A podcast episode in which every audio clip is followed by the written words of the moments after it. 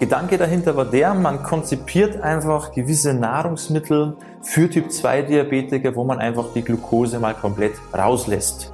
Dadurch soll erzeugt werden, dass natürlich der Blutzuckerspiegel dementsprechend unbeeinflusst bleibt. Hallo und herzlich willkommen zurück hier bei Diabetes im Griff, deinem Podcast rund ums Thema Typ 2 Diabetes und hier wie immer dein Peter. Schön, dass du wieder mit dabei bist und weil ich es immer vergesse zu sagen, jetzt direkt mal zu Beginn, lass gerne ein Abo da. Also wenn du Diabetiker bist und dich mehr mit dem Thema beschäftigen willst und wirklich die besten Infos haben möchtest zu dem Thema, dann unbedingt diesen Podcast hier abonnieren, damit du da auf dem Laufenden bleibst. So, jetzt habe ich mal dran gedacht. Wunderbar.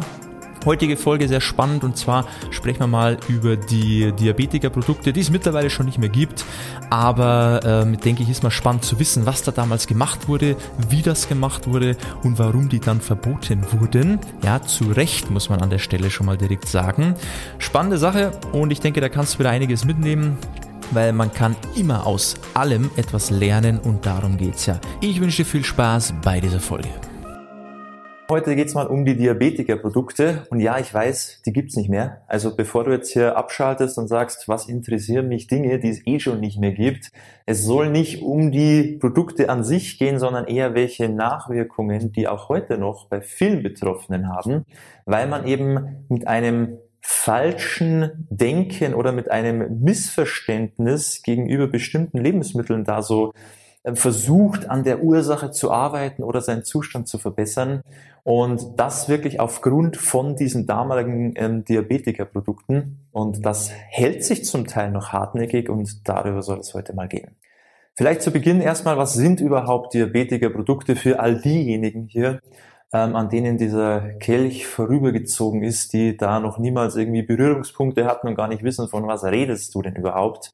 Gedanke dahinter war der, man konzipiert einfach gewisse Nahrungsmittel für Typ 2 Diabetiker, wo man einfach die Glucose mal komplett rauslässt.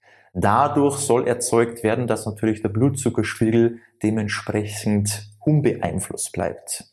Jetzt kannst du dir vorstellen, dass diese Produkte nicht unbedingt sehr schmackhaft waren. Also hat man überlegt, okay, wie können wir die denn trotzdem süß machen, wenn die Glucose fehlt? Na gut, dann packen wir da einfach Fructose mit rein. Das heißt, sehr, sehr viel isolierte, konzentrierte Fructose, damit die Leute die Sachen überhaupt essen. Weil wenn wir jetzt natürlich Produkte haben, die zwar den Blutzuckerspiegel nicht beeinflussen, aber die niemand isst, naja, dann kauft sie natürlich auch keiner. So, also man hatte dann Produkte, die süß waren, die kaum Auswirkungen auf den Blutzuckerspiegel hatten, wo man als Süßungsmittel dann eben Fructose verwendet hat. Und Fructose war ja erstmal für den Verbraucher gar nicht so schlecht, weil das hört sich ja erstmal eigentlich gesund an. Ja, Fructose, das wird dann mit Obst in Verbindung gebracht und vielleicht auch Natürlichkeit und das ist ganz normal. Ja, das ist nichts irgendwie was chemisches oder irgendein dubioses Süßungsmittel. Da waren erstmal alle zufrieden damit.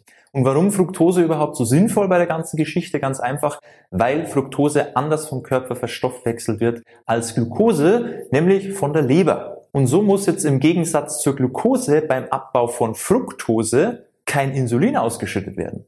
Naja, und was ist die Folge? Dann bleibt natürlich auch der Blutzuckerspiegel relativ unbeeinflusst von dem Ganzen und daher war eben die Fructose als Süßungsmittel auf den ersten Blick eigentlich keine schlechte Wahl. Aber jetzt hier ganz wichtig, und das habe ich glaube ich schon hundertmal erwähnt, isolierte, konzentrierte Fructose ist nicht zu vergleichen mit dem ganzen intakten Obst. Merkt ihr das bitte. Zurück zum Thema, jetzt durch diese Diabetikerprodukte, ja, was ja scheinbar die super Erfindung war, in der Behandlung von Typ-2-Diabetes, die das Leben von den Betroffenen extrem vereinfachen wird, weil man einfach wieder mehr essen kann und es ist alles schön markiert, man kann ja gar nichts mehr falsch machen, ist etwas passiert. Und zwar die Diabetiker, die viel von diesen Produkten gegessen haben, haben auf einmal eine unverhältnismäßig große Menge an isolierter, konzentrierter Fructose zu sich genommen. Man, das ist ja klar, das war sozusagen wie ein Freifahrtschein für Süßes, ohne dabei ein schlechtes Gewissen zu haben. Und was ist dann passiert? Naja, durch diesen hohen Konsum von isolierter Fructose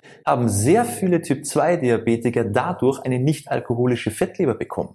Und aus diesem Grund wurden diese Produkte, diese gekennzeichneten Lebensmittel für Typ 2 Diabetiker im Jahr 2012 verboten. Wobei das jetzt natürlich keine Garantie ist, dass wir keine isolierte Fructose mehr zu uns nehmen können, weil gerade in Produkten wie zum Beispiel Erfrischungsgetränke, Fruchtsäfte oder generell Softdrinks ein hoher Anteil an Fructose natürlich auch noch mit drin ist.